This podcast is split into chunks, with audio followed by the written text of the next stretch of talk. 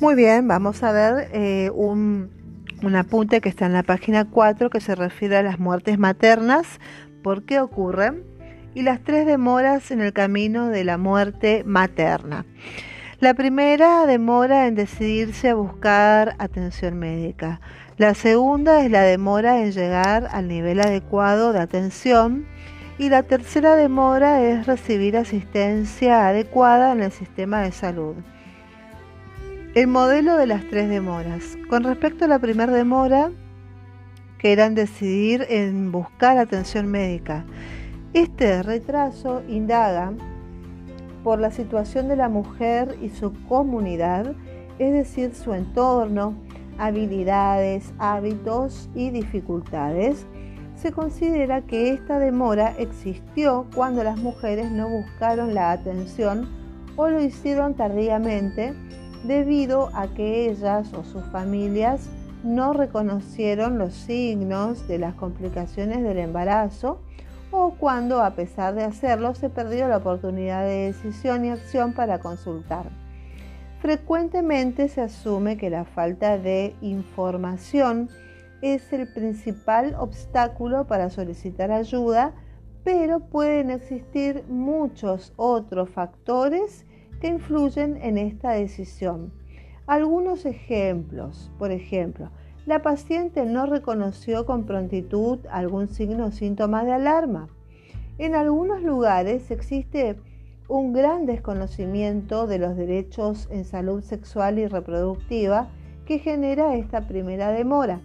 Los pacientes no saben que tienen derecho a recibir atención y exámenes prenatales sin ningún costo. Los factores culturales influyen. Existen lugares donde el estoicismo de la mujer es valorado y son respetadas si sufren en silencio. El estatus de la mujer y su autonomía también pueden afectar la decisión de pedir ayuda. En algunas comunidades las mujeres por sí solas no pueden tomar la decisión de consultar porque dependen de los familiares varones para ello. Y los factores económicos de la atención pueden llevar a una paciente a decidir, a desistir de consultar y experiencias negativas en los servicios de salud demoran la decisión de solicitar atención. La fama de los servicios de atención es un factor clave, pues es probable que las personas no busquen ayuda rápida o no lo hagan en absoluto si piensan o creen que los servicios son de mala calidad o le va a ir peor si consulta o al final de cuentas el centro de salud no soluciona nada.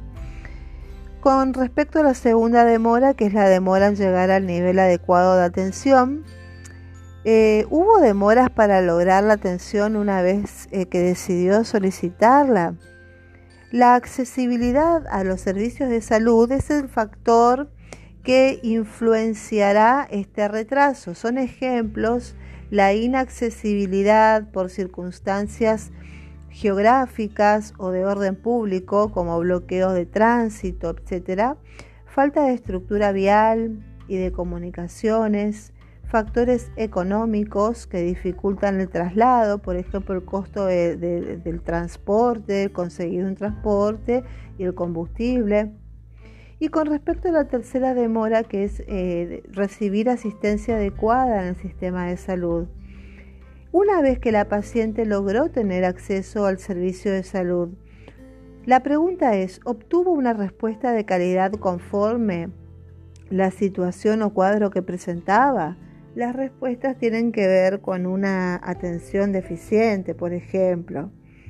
Em, las respuestas eh, eh, pueden ser dificultades administrativas para acceder al servicio, tratamientos médicos inadecuados e inoportunos, la no identificación apropiada del riesgo, el personal insuficiente o pobremente capacitado para la atención del caso, falta de protocolos de atención o incumplimiento de los mismos, deficiencia en recursos reales tales como medicamentos, hemoderivados quirúrgicos, entre otros, actividades de promoción y prevención inexistentes o ineficientes, falta de oportunidad del servicio de salud para atender a la gestante, atención en instituciones de salud con recursos no acordes con la gravedad del cuadro clínico de la paciente, calidad deficiente de los servicios de apoyo diagnóstico como ecografías, exámenes de laboratorio, entre otros, y deficiente calidad del registro en la historia clínica. También hay decisiones políticas que no garantizan en forma permanente a los servicios eh, que se habilitan o acreditan. Las muertes maternas locales, eh, caso clínico. Bueno, primer caso clínico, nombre Ana Rosa, edad 41 años, eh, escolaridad primaria incompleta, estado civil, unión estable, ocupación, ama de casa. Bueno, residencia, barrio periférico de la ciudad de Corrientes, no realizó planificación familiar antes del actual embarazo, Antecedentes obstétricos eh, octavo embarazo. Talla 1,56 m. Peso previo al embarazo 43 kilos. Me parece bajo. Antecedentes de tuberculosis tratada dos años antes. Acuérdense que fármacos eh, antituberculosos son teratogénicos. Antecedentes de cesárea por gemelar en la última gestación que finalizó hace un año y dos meses. Actual embarazo, cuatro controles en CAPS, su último control hace 45 días y en el cual se observa aumento de 5 kilos en todo el embarazo.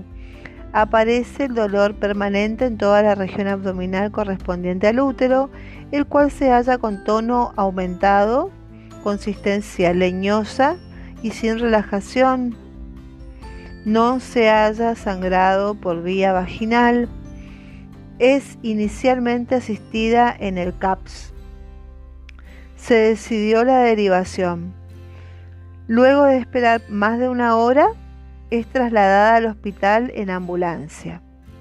Ingresa por emergencia general del hospital, desde donde es derivada y atendida al servicio de obstetricia Allí se constata hipotensión materna, frecuencia cardíaca 110 por minuto y frecuencia cardíaca fetal no audible con PINARD ni detector Doppler. Se practica cesárea de urgencia, se extrae feto muerto de término 2.400 gramos. Durante la cesárea se constata desprendimiento de placenta, en su totalidad y ausencia de coagulación. En el postoperatorio inmediato presenta paro cardiorrespiratorio que no revierte a maniobras de resucitación. La causa de muerte probable, eh, hemorragia o sepsis, infección. Y bueno, hacer un análisis del caso y el comentario. Bueno, esta paciente, 41 años de edad, embarazo de riesgo, con antecedentes patológicos de tuberculosis, estaba en bajo peso, no tuvo control prenatal. Eh, digamos que estaba en la ciudad de Corrientes, en un barrio periférico, pero digamos que la accesibilidad eh, no era tan limitada, no estaba en un ámbito rural. Eh, la primera demora, o sea, acá no buscó atención médica porque tenía posibilidades de encontrar algún profesional de la salud que, le brinde ayuda, pero no se decidió a tiempo. Y quizás también hubo una demora en la atención adecuada dentro del sistema de salud para no detectar a tiempo y no trasladarla a tiempo. Muy bien, el segundo caso, esto es muy someramente, después lo vamos a analizar mejor.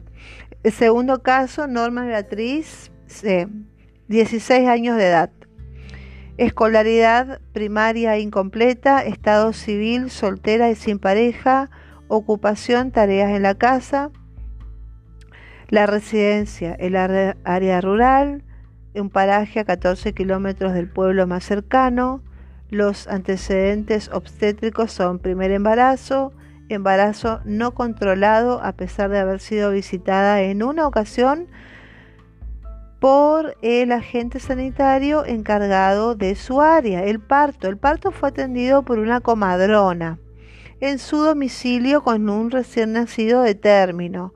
Aparentemente su parto fue largo y dificultoso.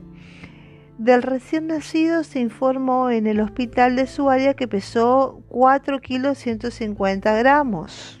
4, eh, kilos 150 Presenta profusa hemorragia antes de la salida de la placenta, el cual se intentó cohibir con taponaje de algodón en cavidad vaginal.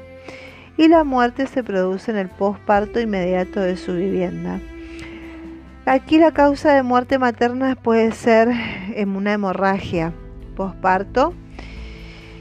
Y bueno, eh, esta, esta persona, bueno, es una chica de 16 años, también embarazo de riesgo, soltera, eh, eh, semi-analfabeta. Aparte tenía una una demora, una, una demora en, recibir la atención adecuada y en llegar al lugar adecuado. Un área rural es un embarazo no controlado. Tuvo dificultades de todo tipo.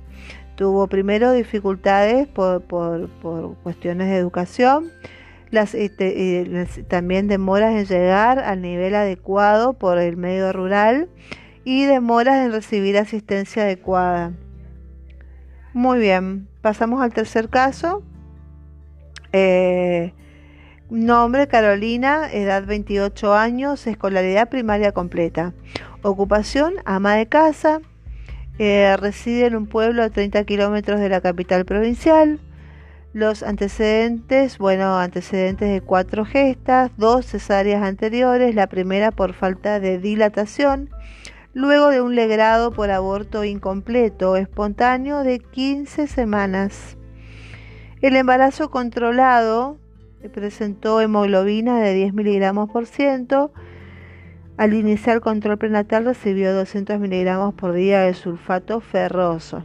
Ingresa al hospital de su localidad con 39 semanas de gestación, ya es un embarazo medio prolongado, con dos contracciones en 10 minutos después de 25 segundos.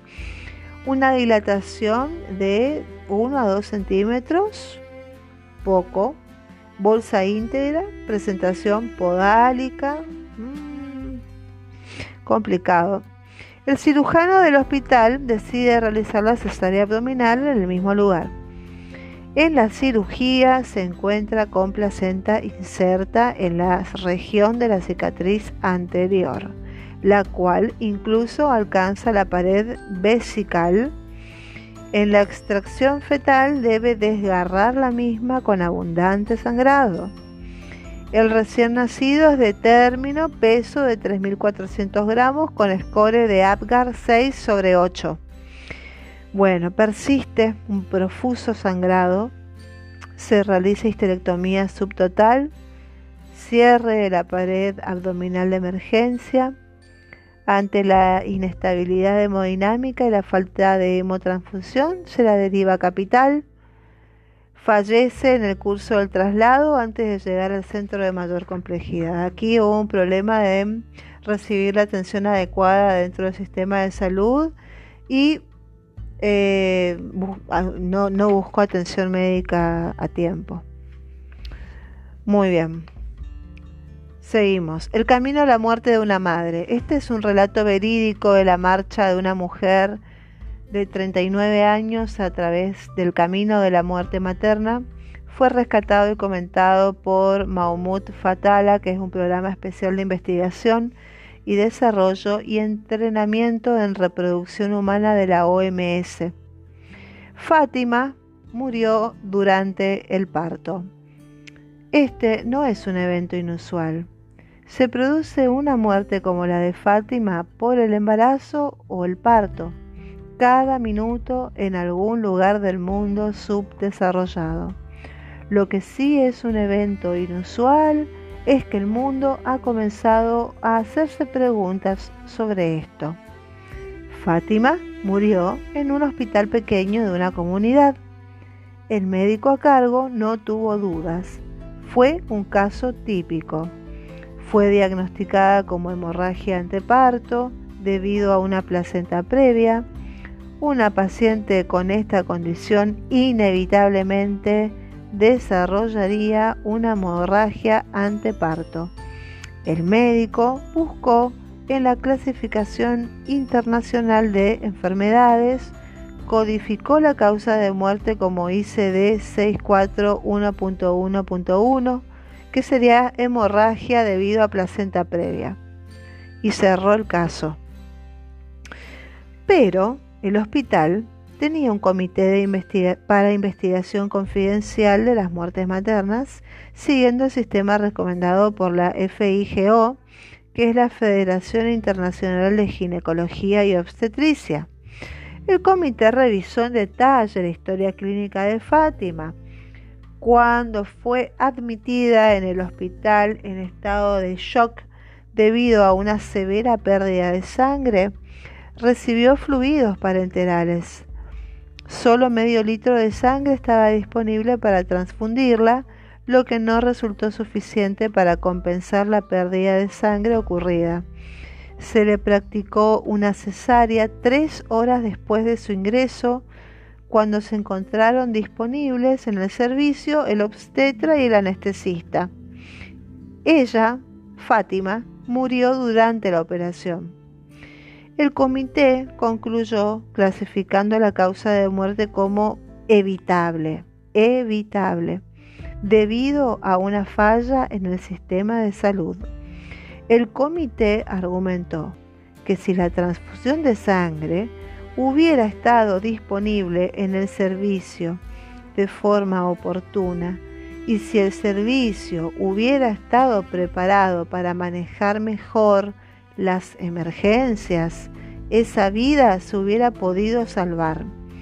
Un estudio de comunidad apoyado por la OMS estaba siendo desarrollado en esa área, evaluando las necesidades insatisfechas en materia de atención de salud materna. El estudio reveló nuevos datos acerca de las circunstancias en las que Fátima murió. Le insumió cuatro horas llegar al hospital, luego de la aparición de la pérdida de sangre que la hizo decidir buscar ayuda. Esta hemorragia no había sido la primera. Había tenido otros dos episodios menores de hemorragia en el último mes de su embarazo, la gravedad de los cuales no fue tomado en cuenta.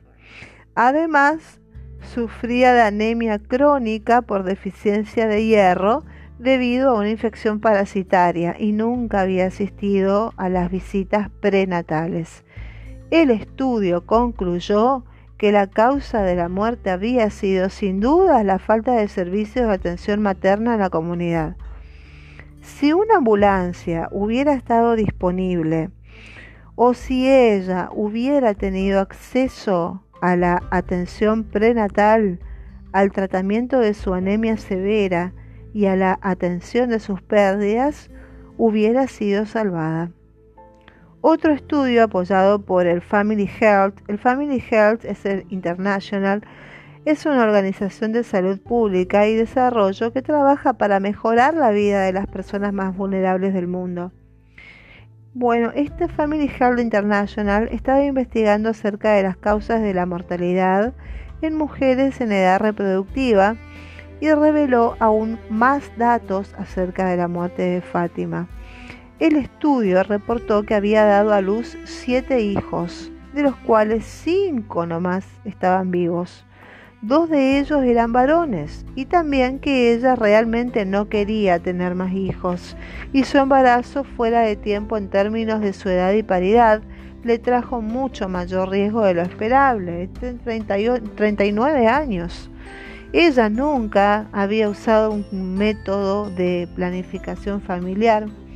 El estudio concluyó en que la causa de la muerte de Fátima fue falta de acceso a información sobre planificación familiar y ausencia de servicios apropiados. Ella no habría muerto si no se hubiera quedado embarazada. En Population Council, que es Population Council Consejo de Población, esto es una organización internacional sin fines de lucro no gubernamental que busca mejorar el bienestar y la salud reproductiva de las generaciones actuales y futuras en el mundo y ayudar a lograr un equilibrio humano, equitativo y sostenible entre personas y recursos. Bueno, está apoyando, el Population Council estaba apoyando un estudio sobre diferenciales socioeconómicos de la mortalidad cuando este caso comenzó a ser objeto de revisión y así más información fue ofrecida sobre ella. Fátima era una mujer analfabeta que vivía en una zona agrícola pobre. El estudio concluyó que su estatus eh, socioeconómico la había puesto en riesgo de muerte materna, tres veces más alto que la del grupo con mejor estatus socioeconómico y 100 veces más que el riesgo en el país desarrollado más cercano. Es claro que en la historia de Fátima hay diferentes perspectivas para rastrear las causas de la muerte materna, pero ¿estas perspectivas son realmente diferentes o son solo parte de una grave situación? Para responder esto, volvamos a caminar los pasos de esta mujer por el camino de la muerte materna. Fátima, Fátima se encontró en la puerta de entrada del camino de la muerte materna por la condición socioeconómica de la comunidad en la cual ella vivía y a su vez por la pobre valoración que ella había recibido dentro de esa comunidad.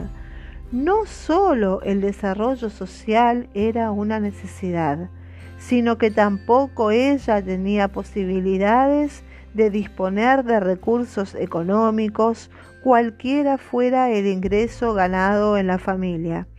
Ella hubiera podido tener la posibilidad de acceder a una salida de ese camino si hubiera tenido igual acceso a la educación, al empleo y a una mejor nutrición, si no hubiera sido discriminada por ser mujer. Fátima se encontró a sí misma marchando rápidamente cuesta abajo y su fecundidad fue su agravante, la fertilidad su única contribución reconocida a la sociedad. Los niños eran los únicos bienes que ella podía producir y su carácter como mujer dependía de su rol como madre. Cada vez que quedaba embarazada, Fátima enfrentaba el riesgo de ser empujada aún más adelante en el camino y su riesgo aumentaba acumulativamente. Más aún, la fecundidad excesiva significó que la reproducción traspasaba los límites de una crianza segura. Ella continuó con su carrera reproductiva más allá de los 35 años y más allá también de su cuarto hijo. Ella todavía podría haber tenido una puerta de salida de emergencia de este camino túnel de la muerte materna si hubiera tenido acceso a información sobre planificación familiar y servicios para no seguir embarazándose cuando ella ya no quería un hijo más. Pero Fátima nunca tuvo esa oportunidad. Debido a su edad y su paridad, sumado a su realidad socioeconómica, sus embarazos caían ahora en la categoría de alto riesgo se tornó más vulnerable a desarrollar serias complicaciones durante el parto y el parto, pero todavía podría haber una salida segura si ella hubiera tenido acceso a servicios de atención materna comunitarios simples pero eficientes. Su anemia severa podría haber sido tratada eficazmente la significación y los efectos de sus episodios menores de pérdidas de sangre podrían haber sido reconocidos apropiada y oportunamente. Su condición de alto riesgo podría haber sido diagnosticada y podría haber sido derivada a un servicio que podría hacerse cargo de atenderla.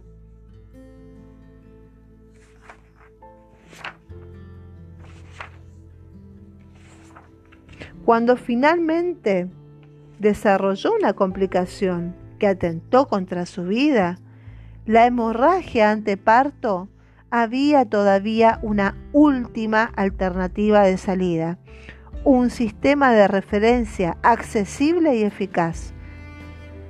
Pero este ni siquiera era accesible, sino tampoco era eficaz. Ella perdió su última oportunidad. El final de Fátima enseña varias lecciones que podrían ayudar a rescatar a millones de mujeres que ahora caminan por el camino de la muerte materna. A este camino se ingresa fácilmente en diversos puntos a lo largo de su peligroso sendero, comenzando por el pobre desarrollo socioeconómico, la fecundidad excesiva, el embarazo de alto riesgo y finalmente con las bien conocidas complicaciones que ponen en riesgo la vida. Las salidas seguras o poder desandar el camino comienzan con un mejor reconocimiento para su condición de ser mujer, incluyendo la nutrición, educación, posibilidad de un empleo bien remunerado y fundamentalmente generar equivalencia entre mujeres y hombres. Luego, información y servicios sobre planificación familiar, servicios de atención a la mujer embarazada a nivel comunitario y servicios de obstetricia en el primer nivel de atención. En los países desarrollados, el número de mujeres que toman este camino es reducido y las que se hallan al final del camino encuentran una salida rápidamente. En los países subdesarrollados el número de casos es enorme. Muchas mujeres se hallan al inicio de ese peligroso camino si luego continúan transitándolo. La salida ya no está a su alcance. El mejoramiento de las condiciones nutricionales, sociales y económicas es una meta de largo plazo. Poner eh, conciencia en lo temible de una fecundidad excesiva y su adecuada regulación también es un camino largo por delante. El embarazo de alto riesgo, así se trata de un riesgo que antecede el embarazo o que se desarrolla durante el mismo, no siempre puede ser completamente prevenido las complicaciones del embarazo y el parto que ponen en riesgo la vida, que son la hemorragia, la hipertensión, sepsis, parto obstruido y aborto, no son siempre previsibles, o mejor dicho, no son siempre evitables. Sin embargo, los peligros pueden ser acotados si las puertas de salida de emergencia son usadas eficazmente. Por eso, las intervenciones socioeconómicas que mejoren el estatus de la mujer reducirán el número de las mismas que alcanzan los factores de riesgo controlables, entre otros la fecundidad excesiva, el acceso a servicios de planificación familiar reducirá el número de quienes llegan al punto de embarazos de alto riesgo, la detección temprana y el manejo de gestas riesgosas reducirán el número de quienes llegan a las complicaciones que le pueden costar la vida. Cuanto antes logremos salir de este camino, menor será la presión que se ejerza sobre las últimas salidas. Si la apropiada planificación familiar no está debidamente difundida y aplicada, entonces la carga sobre la salida siguiente, que serían los servicios de atención primaria materna, será mayor. Si estos servicios no son adecuados, la carga sobre la mayor complejidad de atención aumentará proporcionalmente. Esto aprendimos del análisis de las causas de la muerte de Fátima.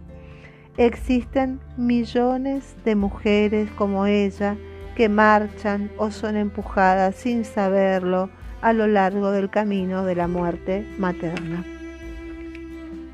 Fin del episodio.